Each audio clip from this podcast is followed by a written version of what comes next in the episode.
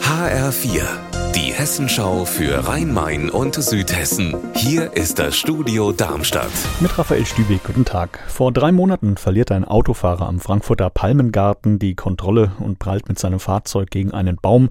Der Wagen überschlägt sich und bleibt auf dem Dach liegen und bei dem Unfall stirbt ein sieben Jahre alter Junge. Und gegen den 54 Jahre alten Vater wird jetzt wegen Verdacht der fahrlässigen Tötung ermittelt. Tobias Weiler-Mattes. Jetzt hat uns die Staatsanwaltschaft einen Bericht der Frankfurter Rundschau bestätigt. Der Fahrer war wohl alkoholisiert. Sein elf Jahre alter Sohn und dessen siebenjähriger Halbbruder nicht angeschnallt.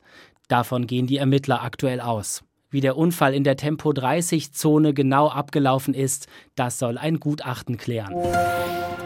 Im DGB Gewerkschaftshaus in Darmstadt herrscht gerade Streikstimmung. Rund 20 Beschäftigte des Unternehmens Applichem haben da heute ihre Arbeit niedergelegt. Applichem ist ein Unternehmen, das mit Laborchemikalien zu tun hat. Ein Teil der Mitarbeiter hat einen Wohnwagen am Firmengelände in Darmstadter Heilgen bezogen und die anderen haben ihre Streikbasis im DGB-Haus. HR-Reporterin Petra Demann, worum geht's bei dem Streik? Die rund 70 Mitarbeiterinnen und Mitarbeiter möchten seit Jahren schon einen Tarifvertrag haben. Das soll von Seiten der Geschäftsführung immer wieder mit einem Naja, mal sehen abgetan worden sein. Das hat mir ein Gewerkschaftssprecher der IGBCE gesagt, aber zu konkreten Gesprächen sei es bisher einfach nicht gekommen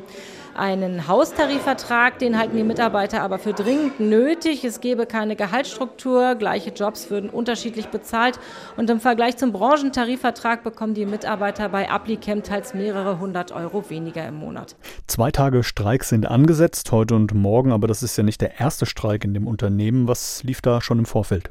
Es hat wohl mehrere Versuche für Gespräche gegeben, heißt es von Gewerkschaftsseite. Auch zwei Warnstreik liefen im Sommer, aber bisher ohne den gewünschten Erfolg. Das Argument, ein Tarifvertrag sei zu teuer, den wollen die Mitarbeiter nicht gelten lassen. Der US-amerikanische Mutterkonzern ITW veröffentliche regelmäßig Rekordgewinne. Von der Geschäftsleitung haben wir bisher noch keine Stellungnahme bekommen. Unser Wetter in Rhein-Main und Südhessen. 24 Grad sind das aktuell in Sulzbach am Taunus und auch in Brombach im Kreis Bergstraße. Am Nachmittag steigen die Temperaturen teils noch bis an die 30 Grad Marke und die Sonne scheint dabei ungetrübt vom strahlend blauen Himmel. Ihr Wetter und alles, was bei Ihnen passiert, zuverlässig in der Hessenschau für Ihre Region und auf hessenschau.de.